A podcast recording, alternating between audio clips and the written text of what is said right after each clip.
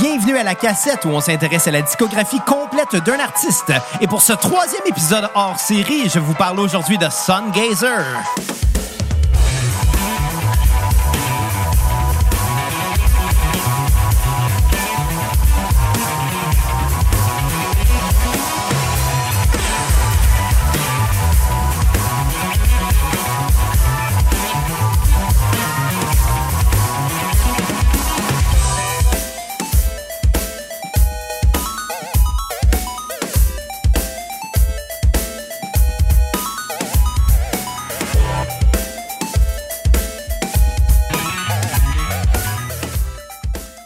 Tout le monde et de retour euh, à la cassette, euh, ou du moins à la cassette hors série. Mon nom est Xavier Tremblay et j'ai avec moi ben, personne aujourd'hui. Euh, ça va être un test, ça va être une première pour moi, une formule solo. évidemment dû au confinement lié à l'épidémie, à la pandémie de coronavirus. Euh, j'espère que vous allez bien. J'espère que vous n'êtes pas malade.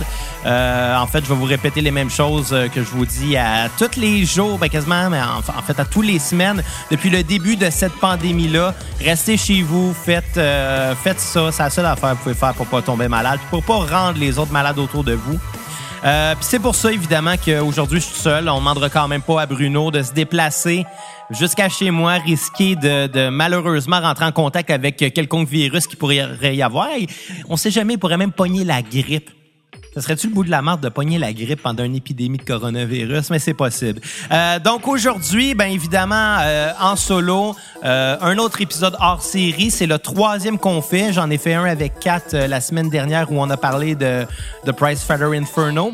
Euh, Bruno nous en a offert un aussi euh, à la fin de la semaine dernière où il a revisité un album qu'il avait euh, vraiment détesté lors de notre premier épisode de la cassette il y a déjà de ça deux ans et demi c'est-à-dire Screaming Bloody Murder de Sum 41. J'ai adoré ce que Bruno a fait avec ça. Même s'il n'y avait pas les moyens techniques de son bord, au moins il y a eu une, euh, solution, je pense, euh, pour sortir un peu de cette monotonie-là euh, qui est le confinement. C'est pas drôle à tous les jours, honnêtement. C'est même très long. Là. je commence déjà à être tanné, puis on est juste au début. Fait que je peux imaginer nos auditeurs qui ont peut-être besoin de divertissement ces temps-ci. Donc c'est pour ça que Bruno et moi, on s'est dit, ben pourquoi pas continuer? Si on peut pas faire des cassettes standards, si on peut pas faire des critiques d'albums comme on le fait euh, en temps normal, ben, aussi bien vous tenir au courant euh, de, de, ce qui se passe pour nous, parce qu'évidemment, je pense que ça peut en rassurer quelques-uns d'apprendre qu'on est euh, tous et toutes en santé. qu'on fait attention, qu'on suit les directives du gouvernement, on ne sort pas de chez nous. Et ensemble, on va survivre peut-être ou séparer. Mais bon, c'est ça. Donc, troisième hors-série aujourd'hui. J'ai déjà l'impression que je patine parce que je vais avoir une demi-heure à meubler euh, seul avec mon café. C'est pour ça qu'aujourd'hui, ben, j'ai pas choisi un artiste euh, super important, disons ça comme ça. Euh, c'est pas un artiste non plus que je pense que Bruno aurait tenu à critiquer. Malgré que je pense qu'il va peut-être apprécier euh, ce groupe-là, Sungazer, parce que ça rentre un peu dans ses, ses cordes trip-hop, un peu shoegaze à la limite, je pense qu'on pourrait dire. Euh, étant donné tous les effets qu'il y a dans le son de ce groupe-là. Je pense qu'on pourrait peut-être appeler ça comme ça. Mais euh, à la base, qu'est-ce que c'est Sungazer? Euh, c'est un duo formé de deux YouTubers, c'est-à-dire Adam Neely et Sean Crowder, deux YouTubers américains que je connais surtout Adam Neely. En fait, Sean Crowder, euh, c'est la première fois quasiment que j'entends parler de ce gars-là, euh, à part évidemment pour ses, ses, projets qu'il a fait avec Adam Neely.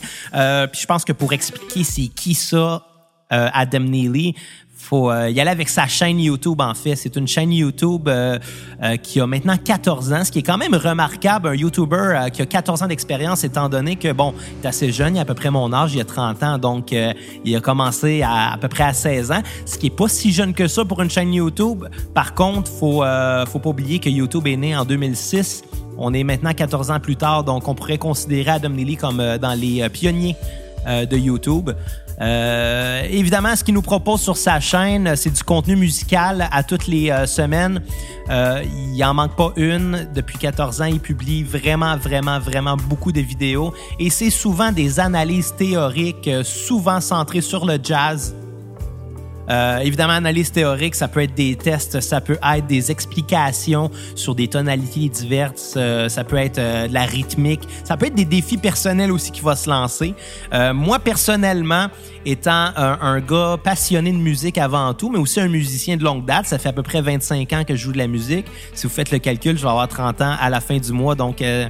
J'ai commencé très jeune, j'avais même pas 5 ans quand j'ai commencé à jouer de la musique, mais j'ai jamais arrêté, j'ai toujours été passionné de ça, j'ai toujours été... Euh... Je suis tombé dedans quand j'étais petit, comme euh, Obélix avec la potion magique, mais moi, dans ce cas-là, c'était la, musique. Puis la théorie est toujours venue me chercher beaucoup. En fait, m'a toujours intéressé euh, dès mes plus, jeunes, mes plus jeunes temps où ce que je me demandais, comment ça se fait que si je joue deux notes qui sont pas la même note en même temps, ça sonne bien ben, il y a une explication théorique derrière ça. Puis moi, ça m'a toujours fasciné, ça m'a toujours intéressé. Je suis assez conscient qu'il y a beaucoup de musiciens qui passent complètement par-dessus ça, la théorie. Il y a beaucoup de musiciens qui considèrent que non seulement c'est pas important, mais que c'est une perte de temps d'apprendre et d'enseigner ça parce que, évidemment, là, je vous reporte euh, les propos euh, de ce que ces gens-là m'ont dit. Parce que la vraie musique, c'est dans le cœur et non dans la tête. Et là-dessus, je peux être d'accord. Je peux comprendre pourquoi on doit filer ce qu'on joue avant de la réfléchir. Euh, par contre, euh, c'est très malheureux, mais souvent les gens avec qui je me suis euh, battu pour débattre la théorie musicale, finalement, souvent les gens qui me disaient que c'était pas important, c'était malheureusement des gens qui avaient de la misère à jouer des triolets, euh, ce qui est une disons, une figure rythmique assez simple et assez basique. Euh, donc, c'est sûr que quelqu'un qui me donne une opinion sur quelque chose qu'il maîtrise pas, euh, ça me donne pas l'intention de vraiment débattre avec ces gens-là. Euh, c'est un peu le même principe. Puis là, évidemment, je vais vraiment exagérer, mais qu'un que quelqu'un qui irait voir un chirurgien pour lui dire Hey, c'est bien beau ta job, mais euh, moi aussi je suis capable, j'ai déjà mis un pansement à quelqu'un. Évidemment, c'est pas la même importance qu'on va attacher à, ça, mais reste que c'est aussi absurde. Laissons les spécialités aux spécialistes et laissons les opinions à ceux qui n'en connaissent rien finalement. Euh, c'est pour ça que je débattrai pas plus longtemps sur l'importance de la théorie musicale ou pas. Euh, pour moi, c'est surtout un intérêt avant tout, une passion. Pour moi, ça a été une manière de devenir le musicien que je n'aurais pas été sans ça parce que euh, je crois qu'après 25 ans de musique, si tu trouves pas de façon euh, euh, de trucs à étudier finalement dans ton art, ben, tu vas arrêter de t'améliorer. Puis évidemment, les gens qui vont accepter volontairement d'arrêter de s'améliorer en pensant que peut-être ils en ont pas besoin, ben, évidemment, ça va être des gens qui euh, ne dépasseront pas un certain niveau et qui risquent de plafonner assez rapidement. Euh, donc, je dis pas tout ça pour insulter les gens qui euh, ne croient pas à la théorie musicale. Euh, vous pouvez faire ce que vous voulez. Évidemment, vous n'avez pas besoin de cette théorie-là pour être bon à un instrument. Il y a des gens que toute leur vie, tout ce qu'ils vont faire, c'est pratiquer des gammes et des euh, motifs euh, mélodiques dans le but de devenir un musicien qui va, par exemple, jouer de plus en plus rapide. Euh, il y en a beaucoup de shredders, il n'y a aucun mal à ça. Par contre, est-ce que c'est ce qui est le plus cherché? Ben, la réponse est non et c'est pas sur, surtout pas ce qui est le plus varié. Donc, évidemment, je vais être un franc partisan de l'étude théorique de la musique et Adam Neely étant un gars que j'ai vraiment beaucoup suivi dans les dix dernières années, m'en a appris vraiment beaucoup. Euh, Puis c'est ce qu'on peut entendre beaucoup dans son, son groupe Sungazer, c'est évidemment euh, très inspiré du jazz. C'est évidemment très électronique aussi, euh, ce qui prouve que les deux genres peuvent se mêler. Je pense que le jazz en 2020 a encore beaucoup, beaucoup, beaucoup, beaucoup de possibilités qui n'ont pas encore été développées. Je pense que l'approche des nouvelles technologies avec euh, les les nouveaux moyens techniques finalement peuvent faire évoluer ce genre-là encore plus loin qu'il n'a vraiment été depuis depuis ses débuts finalement. Pour en revenir à Adam Neely et sa chaîne euh, YouTube, évidemment, ça a commencé avec des petites vidéos très simples de lui qui interprétait euh, des, euh, des chansons. Première vidéo de sa chaîne, on parle de lui qui interprète le Maple Leaf Rag de Scott Joplin en tapping sur une bass à six cordes. C'est évidemment quelque chose de vraiment pas facile à faire, étant donné qu'il allait jouer la séquence de basse et la mélodie en même temps sur le même instrument. Euh, il y en a beaucoup des gens là, qui font ça en tapping. Euh, il y a même, euh, je me rappelle, il y a une dizaine d'années, ce qui était beaucoup à la mode sur Internet. On voyait beaucoup de covers de la chanson Cannon Rock qui était de. J'ai un blanc là, du nom de, de, de, de, qui jouait ça. Mais c'est une version rock shreddée des canons de Pachel Bell c'était intéressant. C'est une euh, proposition différente de qu'est-ce qu'on connaissait déjà, mais je pense qu'évidemment, tout genre peut être adapté de cette façon-là. Puis évidemment, Adam Neely l'a fait très tôt avec euh, le Maple Leaf Rag, mais sa chaîne ne s'est pas arrêtée là. Il s'est mis à faire des, euh, des analyses harmoniques, des analyses rythmiques, des analyses théoriques de beaucoup, beaucoup, beaucoup de notions musicales qui sont peut-être un peu moins connues. parmi parmi les, les, les quelques qui me viennent à l'esprit, je me souviens avoir vu une vidéo il expliquait les sept niveaux de l'harmonisation jazz. Euh, puis évidemment, pour ceux qui euh, ne sont pas des initiés, ça serait quoi les niveaux de l'harmonisation jazz? À quoi ça sert? Bien évidemment, pour l'expliquer, lui, il a pris une, une, mélodie pop très connue. Je me souviens plus exactement la chanson, mais je pense que c'était une chanson d'Ed Sheeran. Euh, donc, une mélodie que tout le monde avait déjà entendue finalement. Lui, il s'est dit comment je vais rendre ça jazz? Bien évidemment, il y a toujours la manière d'aller rajouter des degrés à euh, l'accord qui est joué, à aller modifier, faire des substitutions d'accords parce qu'évidemment, c'est pas parce que euh, le compositeur a écrit un do majeur qu'on est obligé de jouer un do majeur. Quelqu'un qui connaît ça assez bien pourrait aller, euh, je sais pas moi, rajouter la note de la à la base pour transformer cet accord-là en la mineur 7 au lieu de do majeur. Évidemment, ça c'est euh, une des réarrangements les plus simples que je pourrais euh, dire pour vraiment pas aller trop loin, pour pas, pas perdre les gens qui, euh, qui s'y connaissent un peu moins finalement. Il y a toujours manière d'aller rajouter des notes dans un accord pour le transformer en un autre accord et selon quelques règles précises, bien évidemment, ça pourrait aller s'agencer euh, différemment. Le but tout le temps étant de créer une tension qui va se résoudre vers un autre accord. Donc, c'est ça la musique, une tension vers une résolution. Et ça, ça peut être harmonique comme mélodique. Euh, c'est un peu ça qu'il essaie d'expliquer dans sa chaîne finalement, comme, quoi la théorie devient finalement un genre de coffre à outils qui devient de plus en plus plein de différents outils. Puis évidemment, avec ces outils-là, ben, on peut construire des choses beaucoup plus complexes qu'avec un simple marteau et un clou, exemple pour vulgariser euh, pour les manuels d'entre vous peut-être.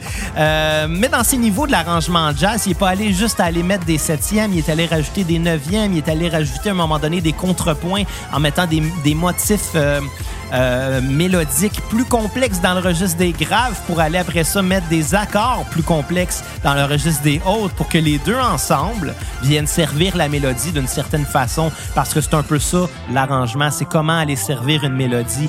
Euh, jusque où il s'est rendu dans son euh, concept des sept euh, niveaux de l'arrangement jazz et de l'harmonisation jazz, il est allé jusqu'au niveau ultime où selon lui, en désaccordant légèrement euh, chacune des cordes d'un piano et chacune des notes d'un accord, on pourrait aller euh, jusqu'au centième de ton près, aller suivre les imperfections de la mélodie vocale, étant donné qu'évidemment, euh, une voix naturelle n'est jamais vraiment totalement sur la note, sinon ça serait pas naturel.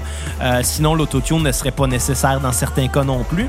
il est allé justement tuner chacune des notes de chacun des accords en relation avec la note de la mélodie vocale à ce moment précis-là. Euh, c'est évidemment une notion euh, qui est uniquement théorique. C'est pas euh, faisable de mettre ça en pratique étant donné que évidemment il n'y a pas un pianiste qui va réaccorder son piano entre chacune des tunes, mais encore moins entre chacune des accords qui va être joué. C'est pratiquement impossible à faire. Par contre, sur papier, euh, c'est intéressant. Puis avec les moyens techniques euh, que Adam avait avec ses logiciels d'enregistrement, il est arrivé à le faire. Ça a donné une richesse euh, assez impressionnante au son que ça l'a donné. Évidemment, je vous le ferai pas entendre parce que on est, je vous inviterai à aller voir ces vidéos à la place. mais ça, c'est une chose intéressante qui est vraiment venu me chercher, qui est vraiment venu m'intriguer aussi de jusque où on peut aller dépasser les limites de ce qui est faisable en musique, euh, ben on peut aller très, très, très, très, très loin avec ça. Euh, Adam, aussi sur sa chaîne, a proposé euh, des notions euh, rythmiques, euh, notamment en parlant de polyrythmie. Qu'est-ce que c'est la polyrythmie? Ben, c'est un peu l'art d'agencer différents rythmes ensemble pour en créer un qui va être un peu plus complexe, toujours en se basant sur le, le plus petit dénominateur commun des deux rythmes. Donc, oui, il y a beaucoup de mathématiques là-dedans, comme dans la musique en général évidemment. Euh, il avait fait ça en donnant un challenge à, ses, euh, à son public, à ses abonnés, euh, qui a appelé le 7-Eleven Channel. Évidemment, 7-Eleven est une chaîne de dépanneurs qu'il y a aux États-Unis, pas mal à la grandeur des États-Unis. Euh, c'est quoi ce channel-là? C'était de de, de, de, calculer une rythmique de 7 sur 11, donc 7 temps joués en même temps que 11 temps dans un autre rythmique ça bien compliqué, là, 7 sur 11.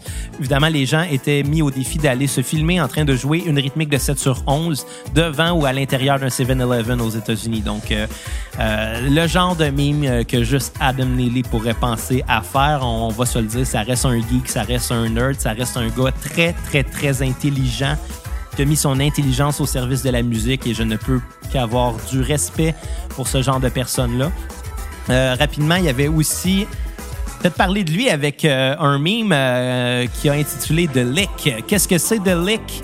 Euh, The Lick, selon lui, c'est la mélodie la plus suremployée et la plus cliché de toute l'histoire du jazz. C'est une mélodie dans une gamme mineure, peu importe la gamme mineure, évidemment, vous pouvez jouer ça sur n'importe quelle tonalité, mais c'est une mélodie très, très, très particulière que je pourrais chanter comme ça. Ça a l'air bien compliqué, hein, mais c'est en fait très, très, très simple. Et cette mélodie-là a été euh, très employée dans beaucoup de pièces jazz. Euh, même que c'est devenu une blague pour moi puis euh, quelques-uns de mes amis de la reconnaître quand on écoute de la musique, de reconnaître The Lick, la mélodie. puis d'en rire finalement, parce que c'est rien de mauvais, c'est juste très, très, très cliché d'insérer ça quand on n'a rien d'autre finalement à aller boucler. Ça va bien, ça joue bien sur une progression d'accords quelconque. Donc, pour aller clôturer un peu une progression d'accords, ça, va, ça se suit euh, toujours très bien. Puis même moi, je dois dire, j'en ai glissé une fois ou deux dans mes compositions euh, en blague, vraiment en blague, à la fin d'un solo, de mettre le da da da da da da da. Euh, puis de se dire que peut-être quelqu'un va faire le lien, puis si la personne ne fait pas le lien, ben ça va juste bien sonner, I guess. Euh, on pourrait peut-être expliquer ça comme ça. Euh, mais pourquoi je dis Adam Neely a surabusé de ça? Ben, c'est parce qu'il a mis ça dans toutes ses capsules vidéo pas possible, dans toutes ses Q&A, toutes les questions-réponses qui se fait demander. Euh, à chaque question, on entend la même mélodie juste pour annoncer la nouvelle question. Donc, c'est devenu vraiment un running gag. Il en a même fait, même fait une vidéo où il joue pendant cinq heures consécutives la même mélodie à la basse. et oui, j'ai regardé le vidéo. Euh, évidemment pas pendant 5 heures. Là, je l'ai regardé en skippant des frames parce que là, à un moment donné, ben des limites. Mais même en jouant la même mélodie pendant 5 heures, il réussit. Il réussit, excusez-moi, je suis pas habitué de parler seul pendant aussi longtemps, puis je suis en train de m'étouffer dans ma salive. Euh, je sais pas comment les gens font pour faire ça euh, seul des podcasts. Honnêtement, je vous, euh, je vous lève mon chapeau. je le ferai pas tout le temps, disons. Donc euh, oui, j'ai pas regardé le vidéo pendant cinq minutes, pendant cinq heures de temps, ça serait un petit peu euh, excessif. Mais pendant cinq heures, il a quand même trouvé des façons d'aller rendre cette rythmique-là, cette mélodie-là différente en l'interprétant dans des nuances un peu. Euh, bon, il va avec le feel. Finalement, il va aller jouer ça moins fort, mettant l'accent sur certains temps, mettant l'accent sur certaines notes, sur des notes de l'arpège peut-être qui est utilisé.